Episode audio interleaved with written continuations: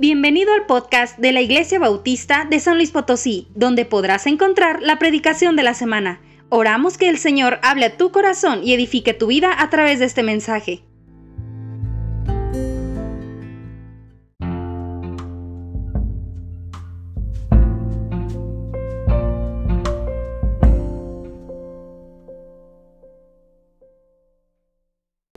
Yo ah, hemos estado entonces en una serie de mensajes que se llama Gozo Indescriptible y hemos estado estudiando a la carta de Pablo a los filipenses.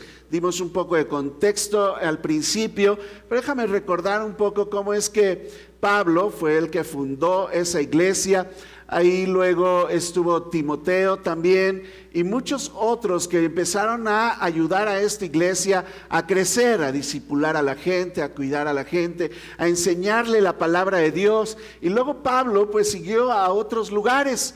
En ese momento él está encarcelado en Roma cuando le escribe la carta a la iglesia que había fundado hace eh, más o menos 10 años, pues le escribe una carta entonces ahora preocupado por algunas situaciones. La iglesia en Filipos había enviado una ofrenda especial de Filipos, que está por Grecia, hasta Roma, que es un trayecto muy largo, sin aviones, sin autos ¿verdad?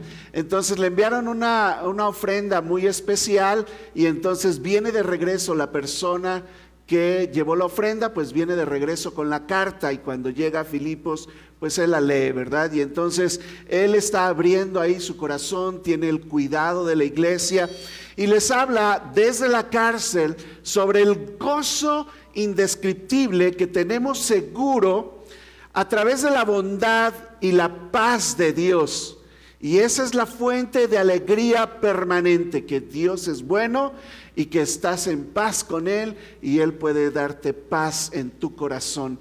Eso no se va a, no, va a cambiar, no se va a terminar, porque Dios siempre es bueno y Dios siempre trae paz. Donde está el Espíritu de Dios siempre hay paz. Es una característica, es una eh, eh, algo que es natural a Dios, así como Él es amor, Él es justicia, Él es paz. De hecho, a Jesús en una profecía se le llama el príncipe de paz. Y Jesús mismo dijo, yo he venido a traerles, eh, no como el mundo la da, ¿verdad? Es diferente esto. Y aunque en alguna otra ocasión él dijo, yo no he venido, he venido a poner en pleito a unos con otros, pero entendemos el, el contexto de una, de una afirmación así, donde pues si tú eras cristiano te iban a perseguir, iba a haber guerra, pero por otro sentido, en el área espiritual, estabas alcanzando paz con Dios, porque tenías un problema con Dios y Dios es bueno. Así que eh, Pablo empieza a escribir la carta y ha hablado del gozo de la salvación, ha hablado del gozo que representa estar en el Señor.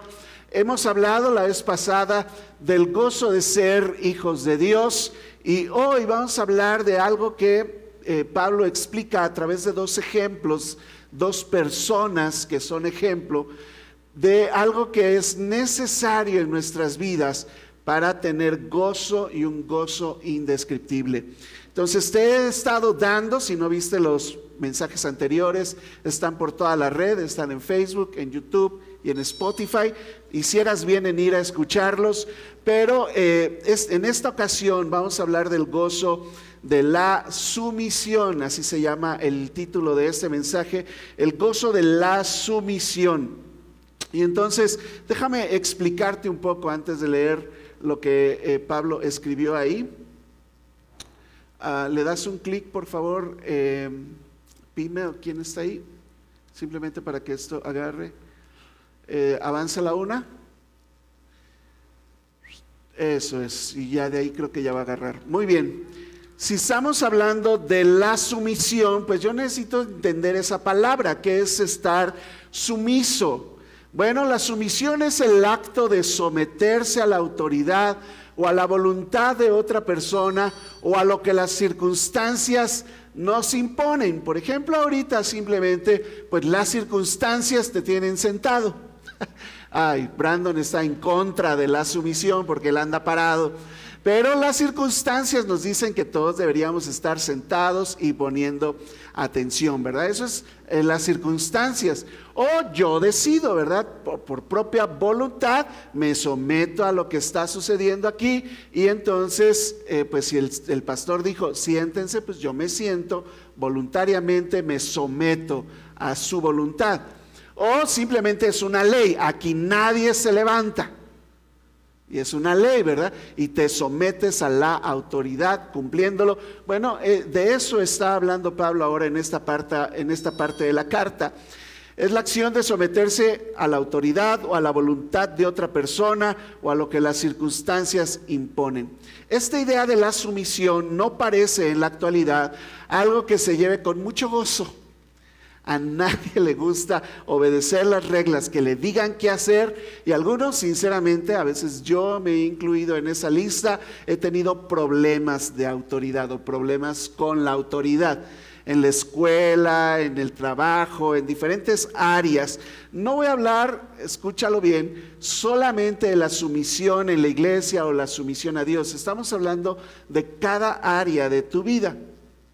La palabra de Dios nos enseña constantemente estar sumisos, sometidos al Señor, pues le dices Señor, la palabra Señor es de autoridad, que tiene autoridad sobre ti, a las autoridades establecidas por Él, y aún entre nosotros mismos, dice la palabra de Dios, sométanse unos a otros. En el mensaje anterior hablé de humildad.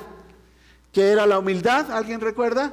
Humildad es considerar a los demás como superiores a ti. Ahí te estás sometiendo a, a, los demás y estás debajo de él. ¿En qué te sirvo?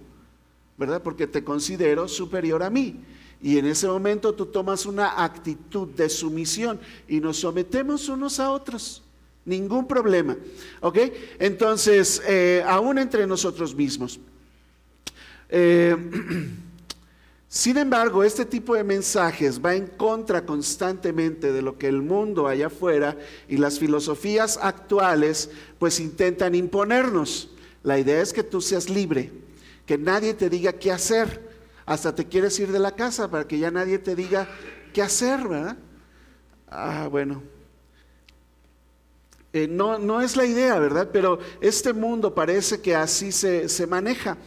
Eh, un niño ahora no puede ser corregido.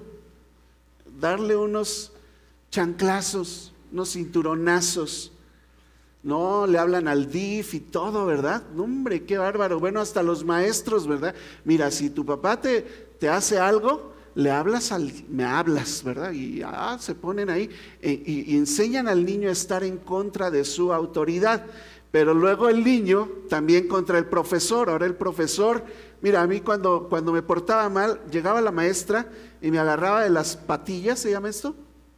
Y ahí, ven acá, ¿verdad? Y yo, ay, ay, ay. Y órale, ¿verdad? Y al frente con dos reglazos se arreglaba todo. Bueno, una vez me dijeron, pon la mano, con la regla esa de madera, ¿verdad? Pon la mano. No, maestra, por favor, ponga la mano ahí, ¿verdad? Y la tenías que poner así, estaba más o menos, pero así, y órale un reglazo para que no lo vuelvas a hacer, ¿verdad? No, ahorita es eso, terrible, ¿verdad? Los, niños le gritan a los profesores, eh, los padres, ¿verdad? A veces hasta con, con pincitas tienen que tratar a los niños, a los hijos adolescentes, no se vaya a molestar el Señor, ¿verdad? A ver si lo convenzo que haga las cosas bueno, algunos más grandecitos también hay que hacer lo mismo, ¿verdad? Para poder ejercer autoridad sobre ellos, parece que primero los tienes que convencer de que sería algo bueno que lo hiciera, a ver si te hace caso, ¿verdad? Eh, obedecer alguna orden dada por un superior o una autoridad es complicado. En este mundo es complicado. Te voy a decir por qué. Es la naturaleza pecaminosa. Está en nuestros genes, en nuestra sangre. El orgullo es el problema. El orgullo nos ha llevado por este camino por miles de años, pero aún hoy Dios, su palabra, que nunca cambian, nos siguen llamando constantemente a estar sumisos. en el orden establecido por Dios. Casadas, ¿verdad? Sumisas a sus maridos. Hijos, bueno, ahorita vamos a hablar de todo eso. Es complicado, ¿verdad? El orgullo no nos lo permite. Cualquier autoridad, las autoridades del gobierno, te dice el policía, bájese del carro. No, porque la ley dice que, hey, te está hablando una autoridad, usted se baja del carro. Un día no se bajó alguien del carro y así le fue, ¿verdad? Le habló, no, sí, sí, de verdad que sí. Bueno, pues te dijeron, bájate del carro. Una autoridad. Eh, ahora, nuestro problema también con las autoridades es porque se ha abusado de la autoridad. De eso no estoy hablando. No estoy hablando de que tú te sometas a un marido, por ejemplo, que te golpea y te trata mal y te humilla. Y Vamos, a, vamos a entrar en el orden de Dios. Todo es en el Señor. Pero estamos acostumbrados a un mal gobierno, estamos acostumbrados a policías abusivos, estamos acostumbrados a profesores mala onda, que siempre la traen contigo y por eso repruebas, ¿no? Así dices. Y luego este, en la casa tus papás no te entienden y son abusivos, tienen problemas de alcoholismo, de drogas, etc. y te tratan mal. No estoy hablando de eso, pero eso es lo que inmediatamente viene a nuestra cabeza cuando hablamos de autoridad.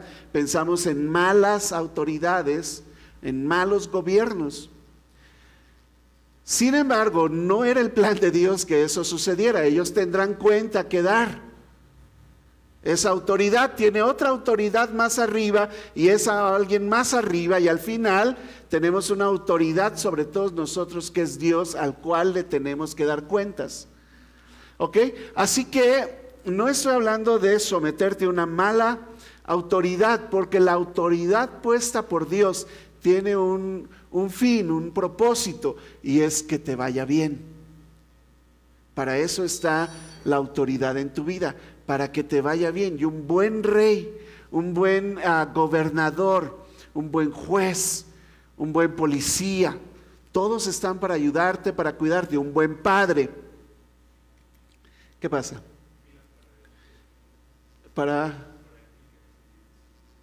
Ah, ok. Eh, creo que... No, mira, ya funciona, sí. Gracias. Eh, ok.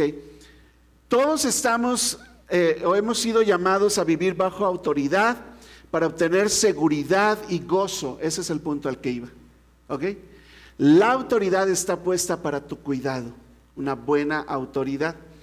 La felicidad, otro tip para que tú seas feliz, la felicidad es directamente proporcional a la condición de nuestras relaciones y entre ellas la relación con la autoridad. ¿Estás mal con la autoridad? Llegas al trabajo, oye, ahí viene el jefe. No puedes estar bien en el trabajo porque ahí está el jefe con el que tienes una mala relación y te roba, la, eh, te roba el gozo, ¿verdad? Pero si tú tuvieras una buena relación con las autoridades en tu vida, serías feliz en cualquier lugar donde llegaras. Si estás bien con el pastor, si estás bien con el líder de jóvenes, gozarías de venir a la iglesia si estás bien con el profesor y con el director y el prefecto, gozarías de estar en la escuela. Si estarías bien con el jefe, el jefe del jefe y todos, estarías muy bien en el trabajo sin ningún problema. La felicidad es directamente proporcional a la condición de nuestras relaciones. Si estuvieras bien con tus papás, te gustaría llegar a la casa. Bien, ahora, estamos hablando de autoridad, pero ¿qué es la autoridad? Bueno, la autoridad es la facultad o el derecho de mandar o gobernar a personas que están subordinadas. Ellos tienen la facultad o tienen el derecho, por cualquier causa, de ordenarte cosas, de gobernarte, ¿sí? Porque tú estás bajo esa autoridad. Y ese cuidado en especial es para tu bien. Eso es lo bíblico. Entonces, en esta parte de la carta, Pablo va a hablar de dos características permanentes de las personas sumisas. ¿Ok? Esas dos características son la fidelidad y el servicio.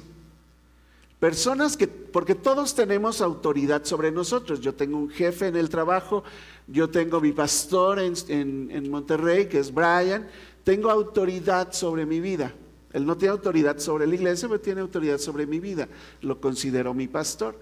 Eh, en todo lugar tú tienes autoridades, tienes autoridades en tu trabajo, en tu escuela, en la casa, eh, tienes autoridades en diferentes lugares, ¿ok? Dos características que tú debes desarrollar si estás bajo autoridad es fidelidad y servicio. Y aquí vamos a ver dos ejemplos Primero vamos a ir al ejemplo de fidelidad y vamos a hablar de un personaje en especial. Entonces vamos a ir a nuestro pasaje Filipenses 2 del 19 al 24. Y sigue escribiendo Pablo y dice, espero en el Señor Jesús enviarles pronto a Timoteo. Timoteo es el personaje que entre muchas características tiene una en especial que es ser fiel es ser fiel. Dice, lo voy a enviar a Timoteo para que yo también esté de buen ánimo al saber de su estado. Pues a ninguno tengo del mismo ánimo, con la misma actitud, y que tan sinceramente se interese por vosotros. ¿Por qué? Porque todos buscan lo suyo propio, no lo que es de Cristo, y Timoteo no es así. Pero ya conocen los méritos de Él, que como un hijo a padre ha servido conmigo en el ministerio, en el, Evangelio, perdón. Así que a este, a Timoteo, espero enviarles luego que vea cómo van mis asuntos. Y confío en el Señor que yo también iré pronto a ustedes piensan los, los, que saben aquí interpretar que Pablo estaba pensando un día salir de la cárcel de Roma y poder regresar y visitar estas iglesias. Pero dice, mientras les envío a Timoteo. Ahora, él, él está hablando de una relación con Timoteo de padre a hijo. Dice, como un hijo ha servido conmigo. Una característica o de lo que es la fidelidad. La fidelidad incluye un compromiso con alguien y tiempo. Compromiso a través del tiempo, eso se llama fidelidad. Compromiso a través del tiempo. Por ejemplo, entre esposos, ¿verdad? Pues tú eres fiel y ella me es fiel porque tenemos un compromiso permanente y que va a permanecer hasta que la muerte nos separe. ¿Verdad? Y dice Lupita, primero tú, ¿verdad? ah, no, primero yo, dice ella, ¿verdad? Bueno, eh, hasta que la muerte nos separe, entonces incluye un compromiso a través del tiempo. Eso es fidelidad. Tú necesitas desarrollar dentro de ti, para tu bien, compromiso a través del tiempo con tus relaciones de autoridad. Y eso te vuelve fiel. ¿Ok? Entonces, vamos a ver qué dice eh, eh, aquí, ¿verdad? Porque estamos hablando de fidelidad a alguien que tiene autoridad sobre ti, a tus líderes. No estoy hablando solamente de la iglesia, aunque están incluidos tus líderes de la iglesia, están incluidos tus líderes también en el gobierno, cabecita de algodón, ¿verdad? Con eh, todos los que están trabajando con él. Este, tus líderes en el trabajo, el jefe y el gerente y todo, hasta el dueño de la empresa, eh, todos ellos son tus líderes, ¿ok? En la casa, ¿quiénes son los líderes? ¿Quién es tu líder? Aquí a un lado, ¿verdad? Pues se cuadra ahí, ¿verdad? Allá están los líderes, muy bien, pues tus padres son los líderes, ¿verdad? Eh, tienen autoridad sobre ti. Bueno, de esos líderes estamos hablando aquí, de fidelidad. Para con ellos, tú necesitas desarrollar firmeza y constancia en los afectos. O sea, yo soy fiel porque estamos bien en la relación con, estoy bien en la relación con mis líderes, en los afectos, en las ideas. Yo tengo una idea y soy consistente, constante a través del tiempo con esa idea. Entonces soy fiel. ¿Ok? O en mis obligaciones. ¿Cuántos tienen obligaciones aquí? Obligaciones, todos tenemos obligaciones. Obligaciones en la casa, obligaciones de los hijos, obligaciones del trabajo, obligaciones de la escuela, obligaciones, obligaciones en la iglesia. Yo reparto obligaciones, no creas que nada más se pongo ahí a ver si puedes cumplir. Yo necesito ver en, en las personas fidelidad. Por eso los ponemos a prueba ahora. Y estás a prueba tres meses. ¿Qué estoy queriendo ver? Si tu compromiso va a ser fiel, va a ser constante a través del tiempo. Pero ¿qué crees que quiere ver tu jefe del trabajo? Lo mismo, ¿verdad? Un compromiso con ellos a través del tiempo y ya luego te dan el contrato final. Eh, en la escuela, en lo mismo, en todos lados, ¿verdad? Necesitas firmeza y constancia en los afectos, las ideas, las obligaciones, en el cumplimiento de los compromisos establecidos. Si te has comprometido con alguien y te mantienes firme a través del tiempo, eres fiel. Por lo menos en esa área eres fiel. Entonces, pocos tal vez recuerdan cómo es mencionado Timoteo en la gran mayoría de las cartas de Pablo. Cada vez que tú empiezas una carta, dice ahí, Pablo y Timoteo, a la iglesia que está en Colosas. Pablo y Timoteo, ¿nunca te has dado cuenta? Pablo y Timoteo a la iglesia que está en Tesalónica. Pablo y Timoteo a la iglesia, así escribe Pablo. ¿Quién estuvo con él fielmente todo el tiempo? aparte de Lucas, Timoteo. Por eso lo llama, es mi hijo en la fe. Eh, aquí en este momento ya Timoteo lleva unos 10 años trabajando junto a Pablo. A veces lo usaba y lo enviaba para un lado, lo enviaba para otro, como en esta ocasión lo va a enviar de vuelta a Filipos. Ahora es de un mismo sentir tiene la misma actitud que Pablo y se le puede confiar. Ese es el punto. Cuando tú eres fiel, se te puede confiar y ahora eres el jefe de grupo en la escuela. Eres el jefe de la brigada, no sé, ¿verdad? Y en el trabajo. O te damos aquí en la iglesia un liderazgo. O tu mamá, tu papá te dicen, yo te voy a confiar a tus hermanos. porque yo tengo que salir a trabajar y te confío a tus hermanos ahí. Bueno, la fidelidad desarrolla entonces confianza, algo tan eh, necesario en nuestra propia vida.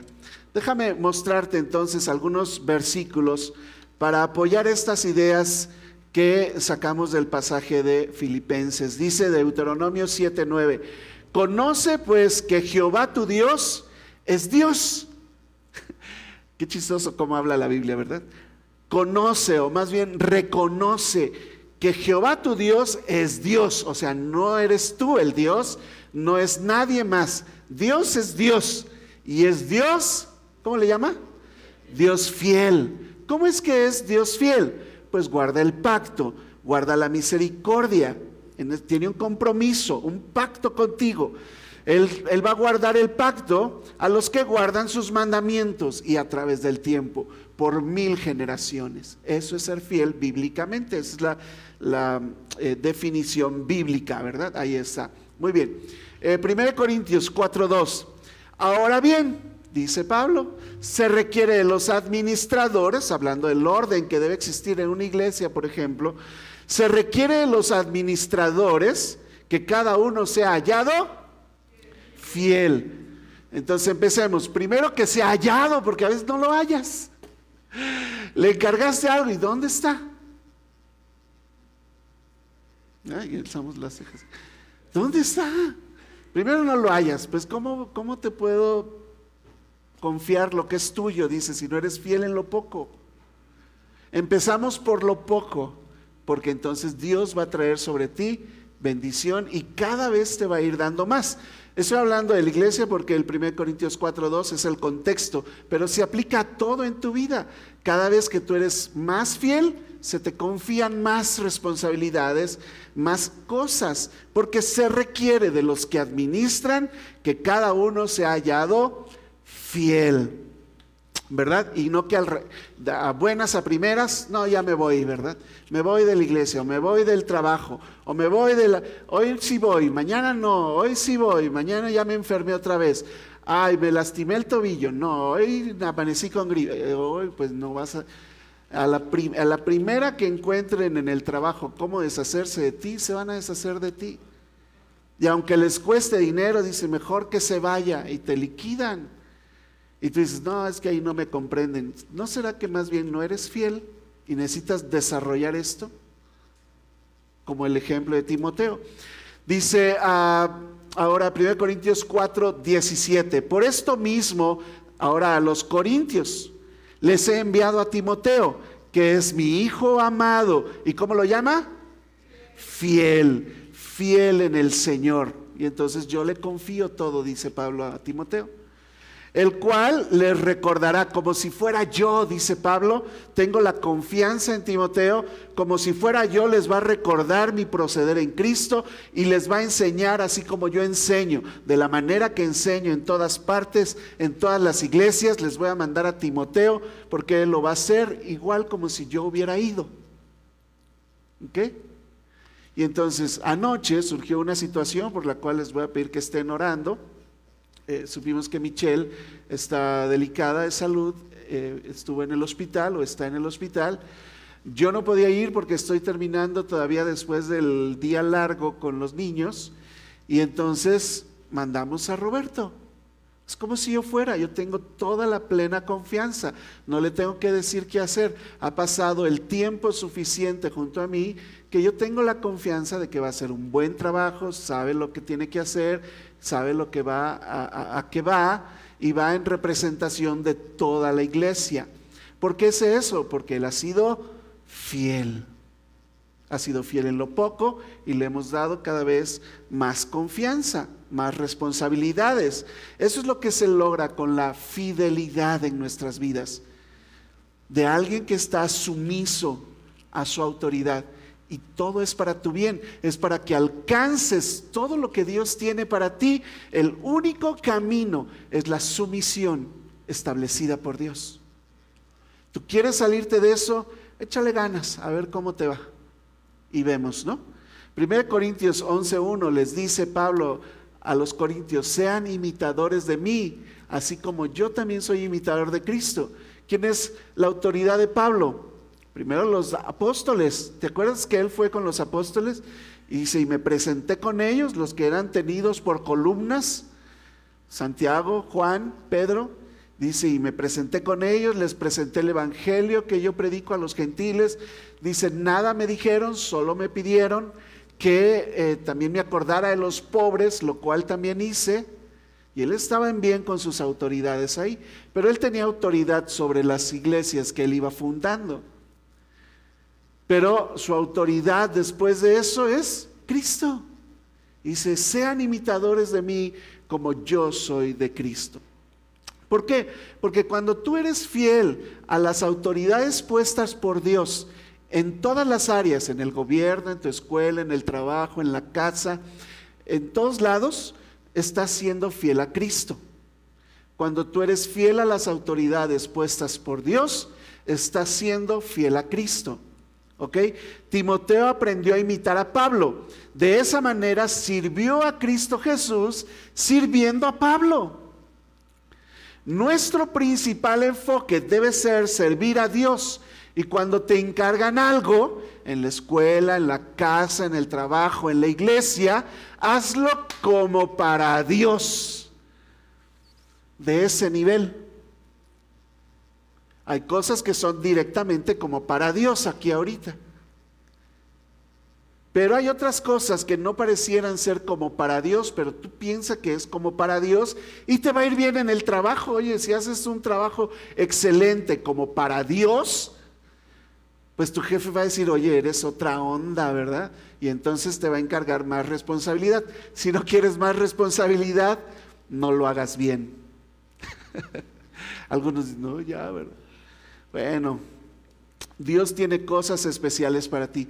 Una vez a mí me dijeron, yo, le, yo pregunté, este, voy me están ofreciendo un trabajo en el hospital, un trabajo administrativo, pero eso me va a quitar tiempo de los ministerios. ¿Qué piensas tú? Y esta fue la respuesta de un pastor que yo tenía. Él me dijo, mira, necesitas estar bajo autoridad en un trabajo ¿Por qué? Dice, porque todo lo que aprendas en el trabajo te va a servir para tu ministerio. Ahí vas a dirigir recursos, vas a dirigir personas, vas a pensar, a planear. ¿Y qué crees que vas a hacer en tu ministerio? Eso mismo. Entonces vete al trabajo y cumple como si fuera para Dios y te va a ir bien. Y mira, buenísimo consejo que me dio. Timoteo aprendió entonces a imitar a Pablo, de esa manera sirvió a Cristo Jesús. Nuestro principal enfoque es servir a Dios y cada vez que estás bajo autoridad y permaneces fiel, administras los dones que Dios te dio para su gloria, donde quiera que estés, y bajo el orden establecido por Dios. Entonces, vamos aquí. Diferentes áreas.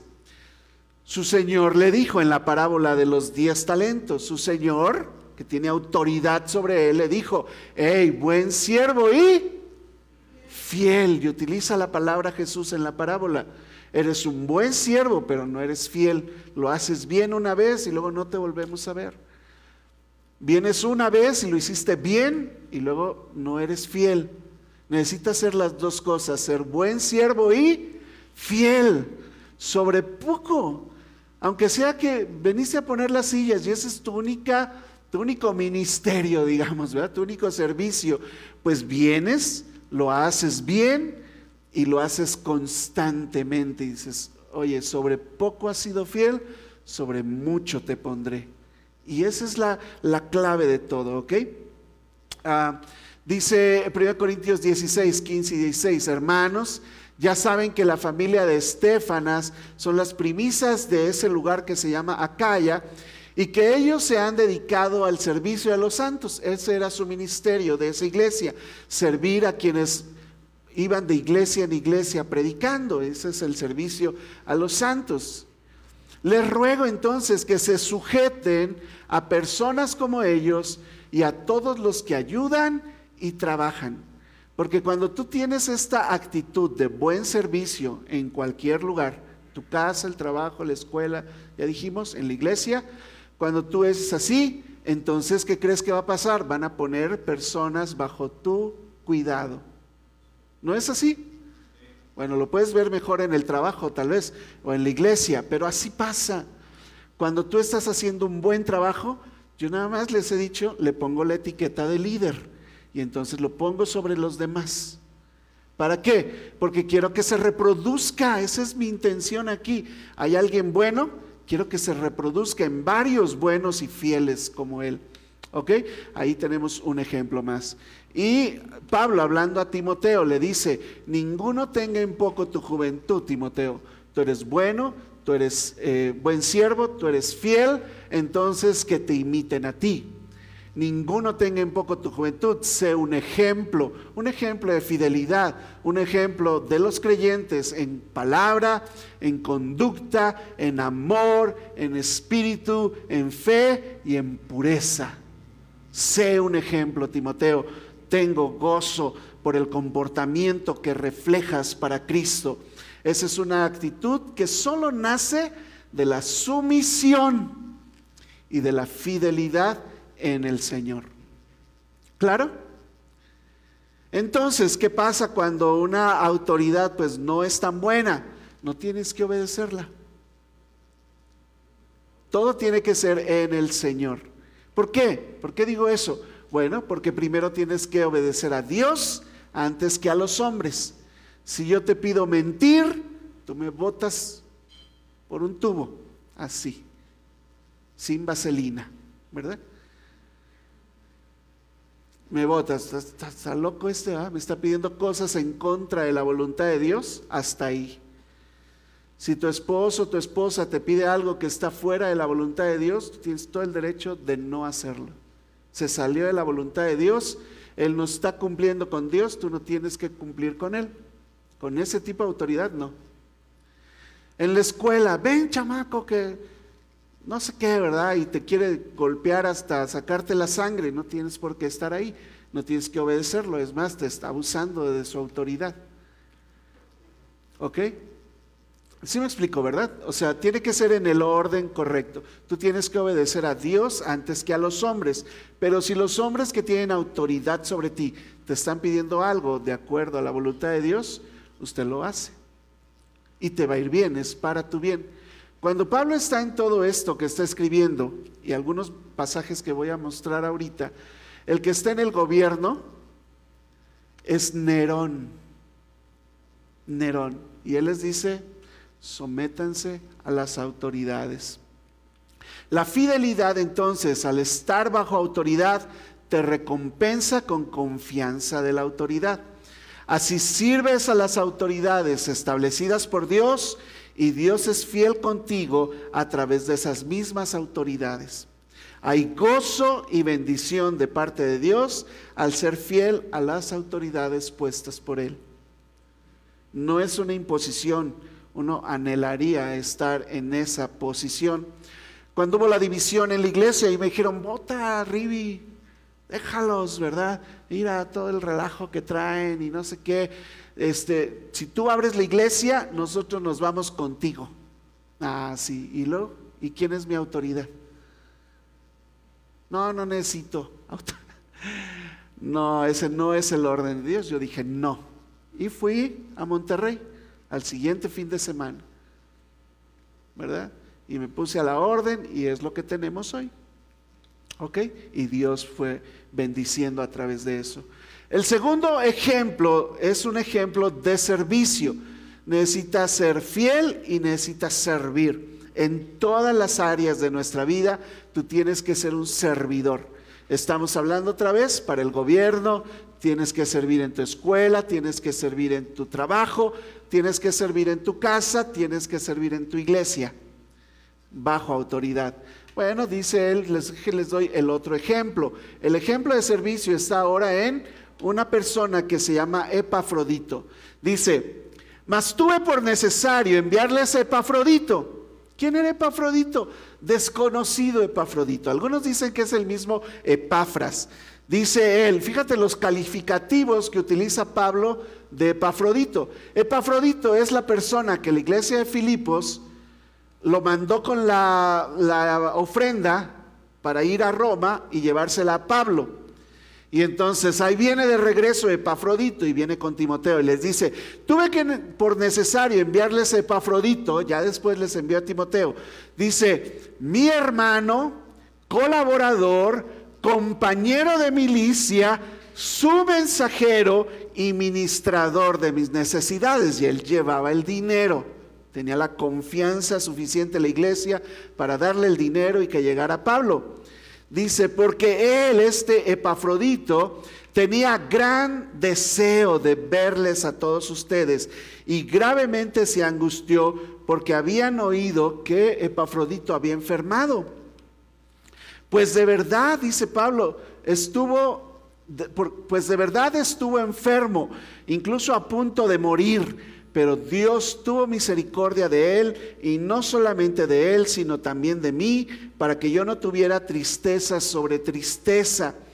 Así que le envío con mayor solicitud para que al verle de nuevo, y vean el Epafrodito, se gocen y yo esté con menos tristeza. Dice, así que Recíbanle pues en el Señor. ¿Cómo le van a recibir? Con todo gozo. Este Epafrodito es otra onda, ¿verdad? Sabe estar en su misión, se le ha confiado, está listo para servir. No importa que incluso haya estado enfermo, casi listo para morir por andar sirviendo a Dios. Y tengan en estima, dice, a los que son como Él tengan en alta estima o en estima a los que son como Él. ¿Por qué? Porque por la obra de Cristo estuvo próximo a la muerte. No fue cualquier enfermedad, fue por haber decidido servir a Cristo que se enfermó casi hasta morir, exponiendo su vida para suplir lo que faltaba en vuestro servicio por mí. O sea, aún enfermo y todo, alcanzó a llegar allá con Pablo y para, llevándole el dinero, ¿verdad? Dijo, expuso su vida para suplir lo que faltaba en su servicio por mí. Entonces, eh, Epafrodito está sirviendo a Pablo, está sirviendo a su autoridad. Pablo utiliza estos varios títulos para hablar de Epafrodito. Lo llama hermano, colaborador, compañero, administrador y servidor. Ninguno de estos calificativos, escucha, se dan a personas fuera de autoridad. Un hermano, un hermano tiene una familia y un padre y una madre a lo mejor. Un colaborador dice, bueno, trabajamos en la obra, debieran tener un jefe. Un compañero, deben tener un líder. Entonces, un administrador tiene un señor y un servidor tiene un amo. ¿Ok? Nuevamente, por toda la Biblia tú vas a encontrar un principio de servir a Dios bajo el orden de Dios, haciendo la obra de Dios a la manera de Dios para obtener su bendición. Es la única forma. Así que cuando tú sirves a tus autoridades, estés donde estés, en el área donde estés, donde tengas autoridades, en la casa, en la escuela, en el trabajo, eh, para el gobierno o en la iglesia, ahí Dios va a derramar bendición sobre tu vida. ¿Sí? Déjame eh, eh, mostrarte aquí cómo es servir a la autoridad. Escucha lo que dice Dios aquí en Jeremías 7 del 23 al 24. Dice Dios, esto le mandé a mi pueblo, esto ordené. ¿Dios tiene autoridad? ¿Les pregunta? ¿Dios tiene autoridad? Claro que sí. Entonces Él puede mandar. Dice, esto les mandé a mi pueblo, yo les ordené esto. Les dije, escuchen mi voz. Escucha mi voz, dice Dios, es una orden. ¿Por qué? Porque entonces yo seré Dios para ustedes.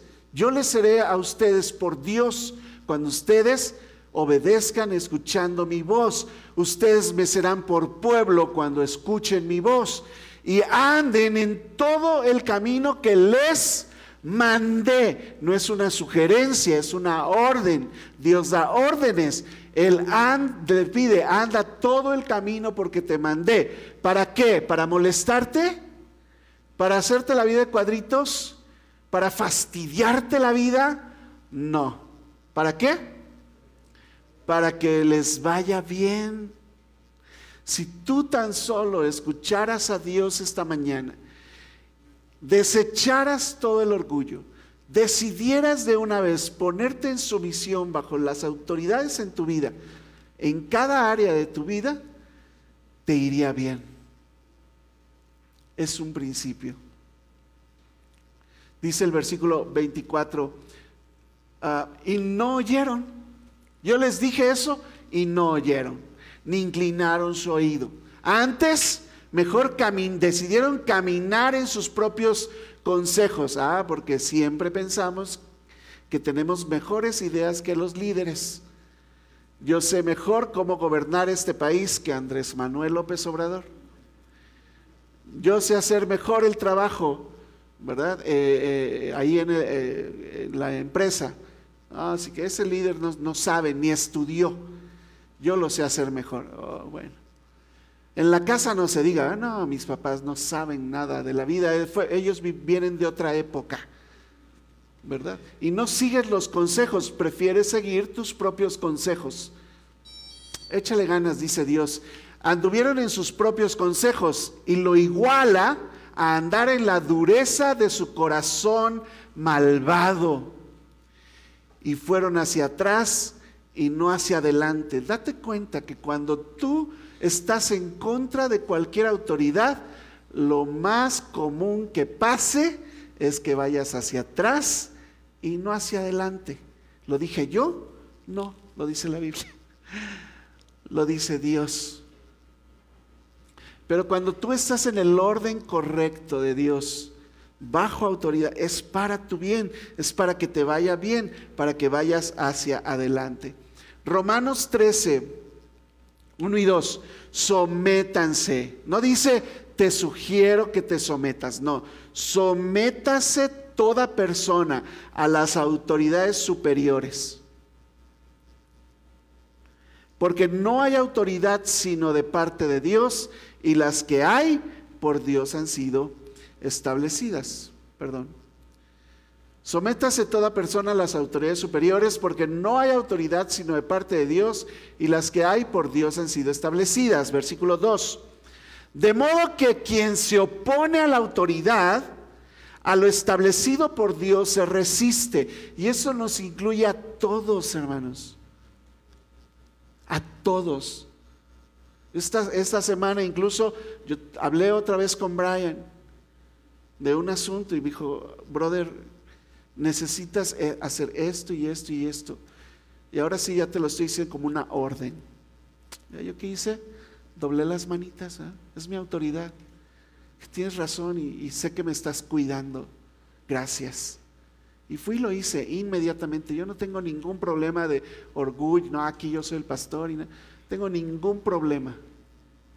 Porque sé que es para mi bien, para que me vaya bien a mí, a la iglesia y les enseñe aparte a los demás. Así que yo no me opongo a mi autoridad. Si me opongo a la autoridad, a lo establecido por Dios, estaría resistiendo.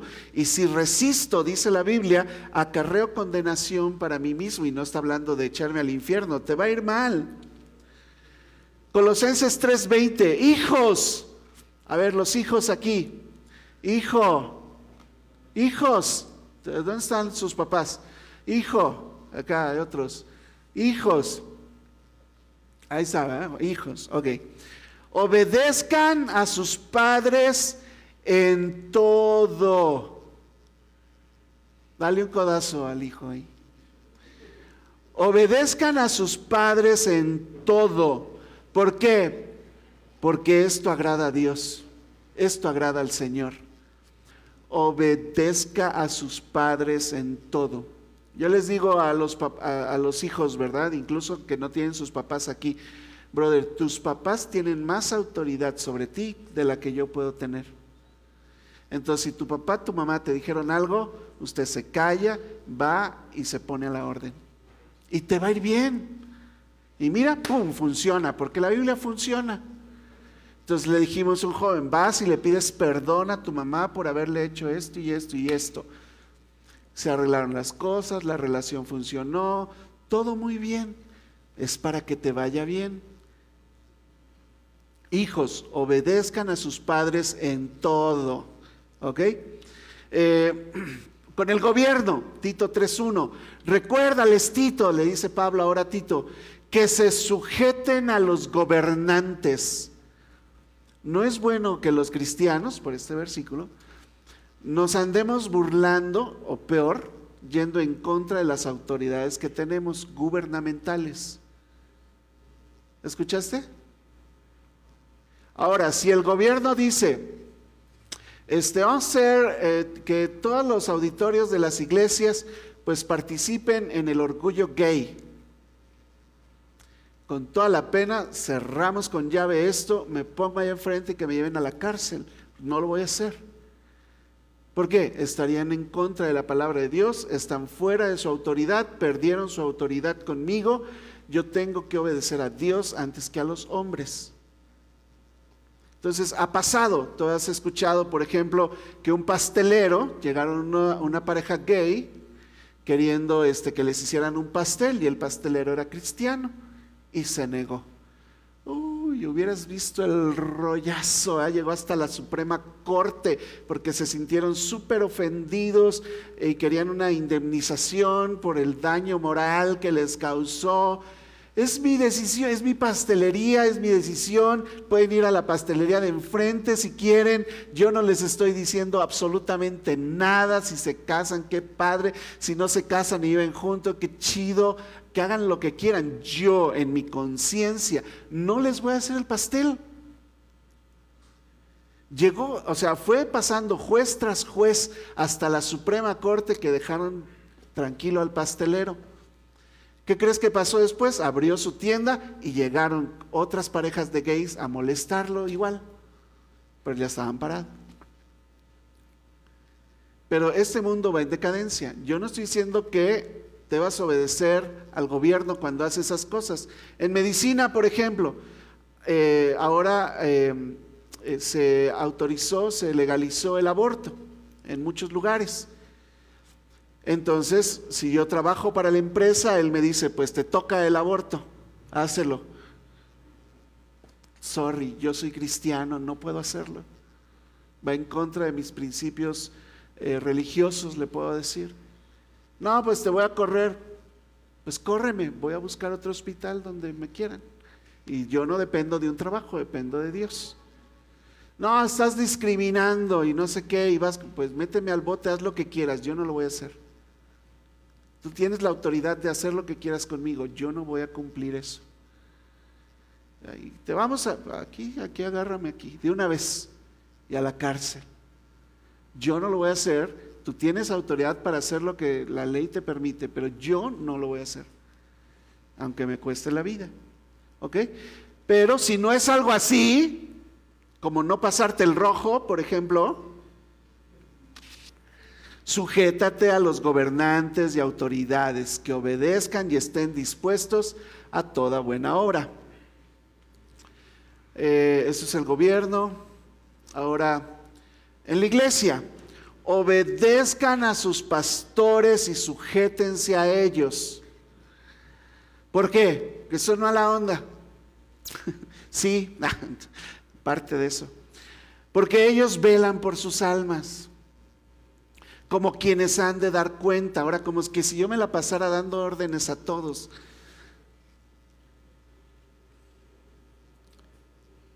quiero hacer mi trabajo con alegría, no quejándome, no es provechoso.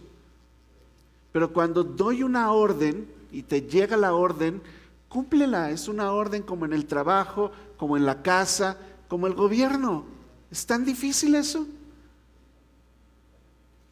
Ahora, en el trabajo, Efesios 6, 5 y 7. Siervos, está hablando de gente que está para servir en un trabajo, obedezcan a sus amos. Ahora, el concepto de lo que está hablando aquí son esclavos con personas que habían comprado un esclavo.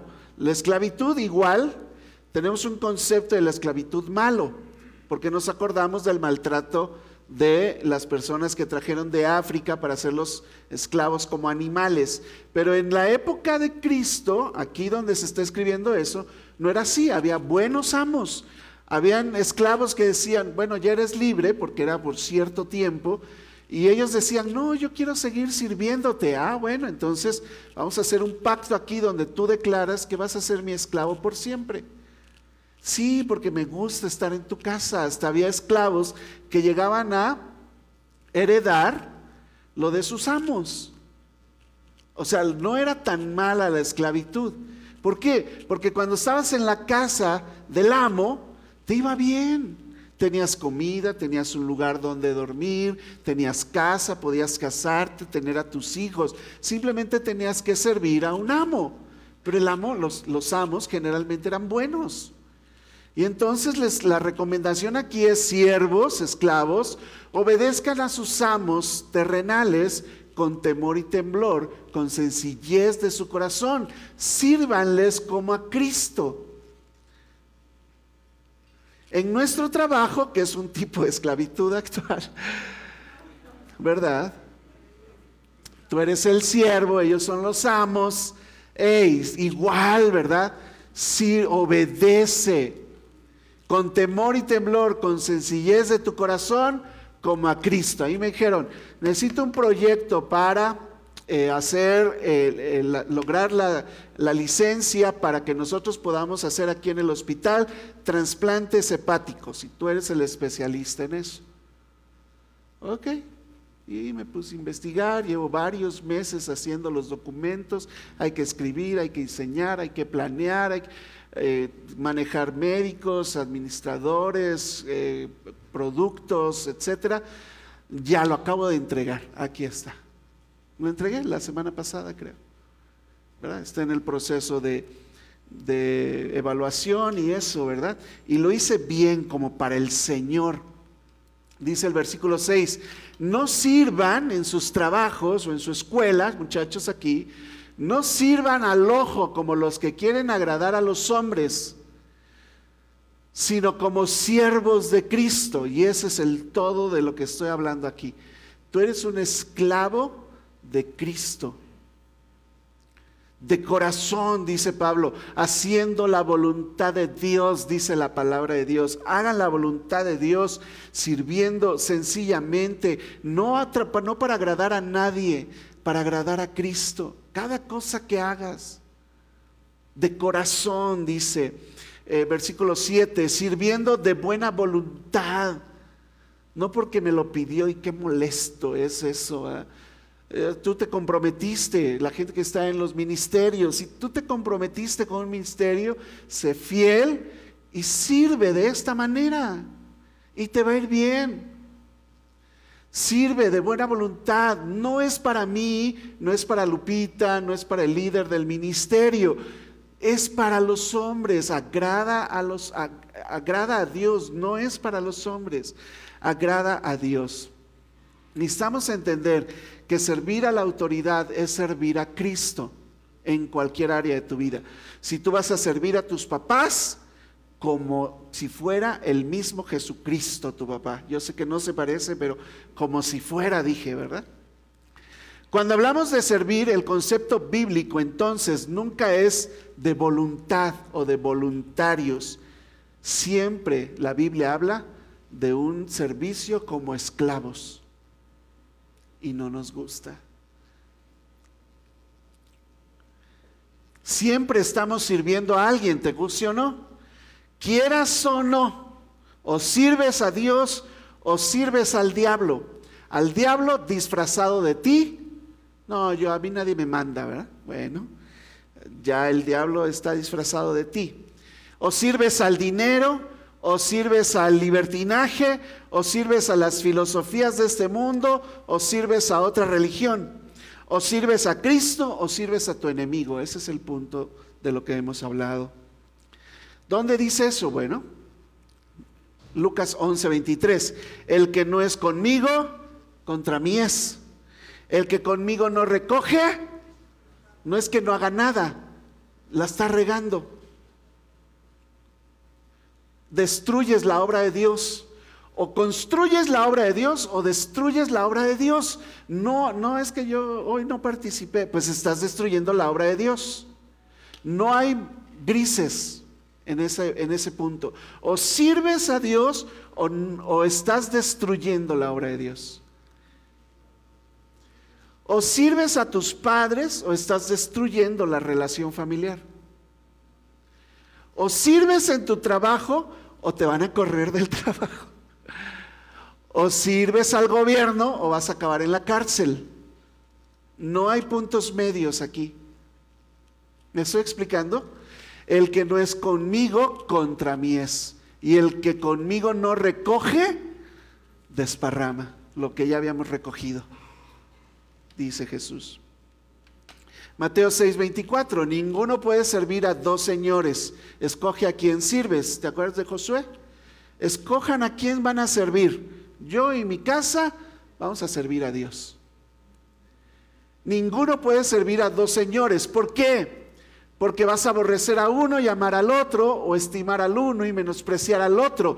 No se puede, escucha, no se puede servir a Dios y servir a las riquezas. No se puede, dice la Biblia. No, yo sí puedo. No, no se puede. Crees que sí, Nemo, pero no. ¿Verdad? No se puede. O sirves o no sirves. Literalmente. Últimas cosas aquí que ya se me fue el tiempo. Romanos 6. ¿No sabes que si te sometes a alguien como esclavo para obedecerle, eres esclavo de aquel a quien obedeces, sea del pecado para muerte o sea de la obediencia para la justicia? ¿Qué crees? Nunca dejas de ser esclavo.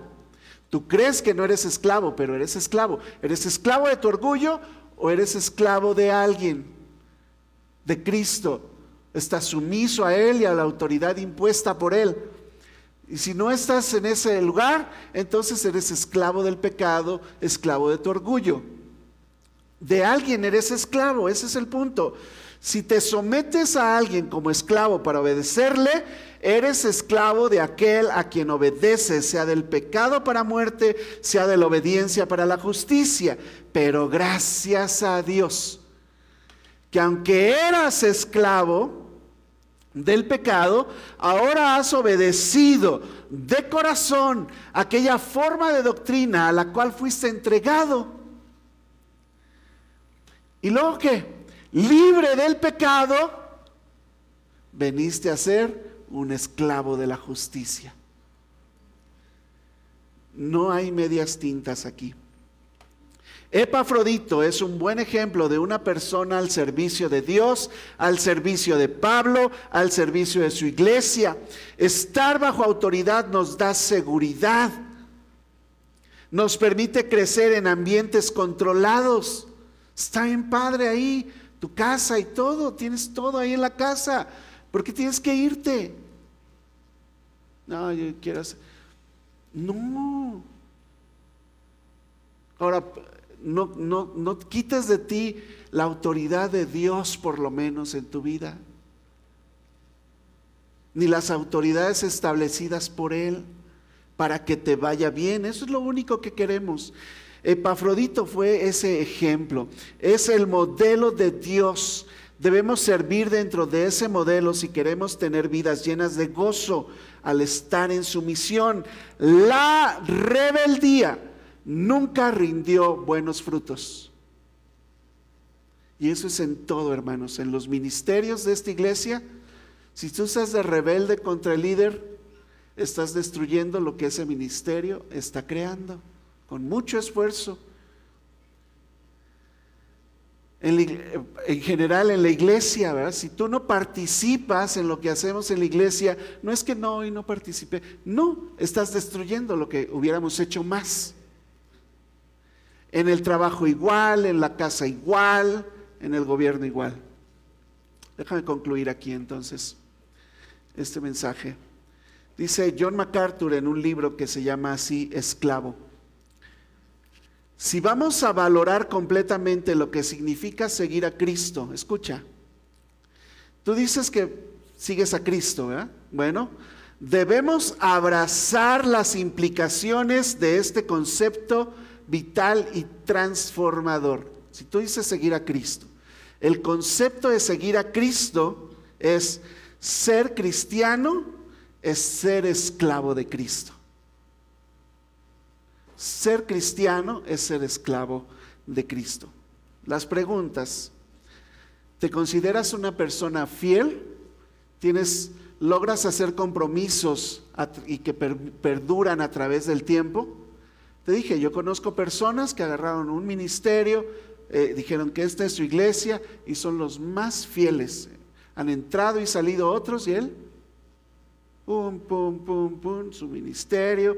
Cada vez que está la puerta abierta de la iglesia, ahí está, está en sus reuniones, está ahí, calladito, pero fiel. Le podría confiar mil cosas si tuviera más compromiso. Pero hemos dado eh, confianza a otras personas que parecían fieles y nos pagaron mal, no fueron fieles. ¿Te consideras una persona esclava de Cristo? Esa es la pregunta entonces aquí. Si Dios te dice algo a través de tus autoridades, ¿lo vas a hacer? Yo he tenido que hacer esa pregunta, hermanos, porque yo necesito saber en quién confiar en esta iglesia. Si estamos en la búsqueda de un gozo indescriptible, ¿no? Mi amado amigo y hermano, no habrá lugar más lleno de gozo y alegría que estar por la eternidad con Dios en su reino. ¿Y sabes qué significa el concepto de reino? Que tú eres un súbdito sumiso bajo el reino de Cristo. ¿Te guste o no? Pero quieres ir al cielo, ¿qué crees que va a haber en el cielo? Vas a tener autoridades sobre ti y es el lugar más lleno de gozo. No confundas eso. Eso implica que serás inmensamente feliz cuando decidas vivir bajo su autoridad, en su misión, y eso puede iniciar hoy. Amén. Ponte de pie porque entonces yo quiero que tú hagas, si está bien contigo, ese compromiso con Dios de ser fiel y servirle. Si es lo que tú quieres, ¿verdad? Señor, te damos gracias, Padre, por estos hombres de Dios que trabajaron junto a Pablo, Señor, que no lo abandonaron como otros, que incluso lo abandonaron en los peores momentos de su vida eh, hiciste que estas personas, Señor, fueran fieles, que trabajaste con ellos en su carácter, Señor, y nos los has dejado como ejemplos esta mañana, Timoteo y Epafrodito, Señor. Te pedimos nos ayudes, Señor, con nuestras debilidades en cuanto a este tema con nuestro carácter, Señor, contra, contra, nuestro orgullo, Padre. He entendido que no puedo estar contra ti, que necesito, Señor, estar sumiso a ti y al orden establecido por ti que necesito, Señor, también hacer compromisos que sean firmes a través del tiempo y que también, Padre, yo entienda que cuando sirvo estoy sirviéndote a ti, estoy sirviéndote a ti.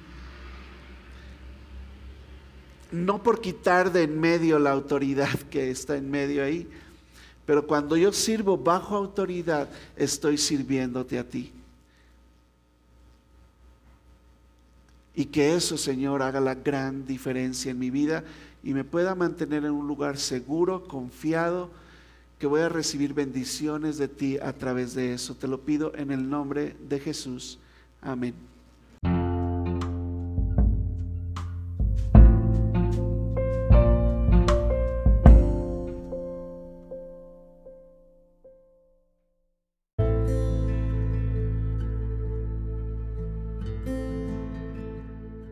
Gracias por escucharnos. Si este mensaje fue de bendición a tu vida, dale en compartir y suscríbete al podcast.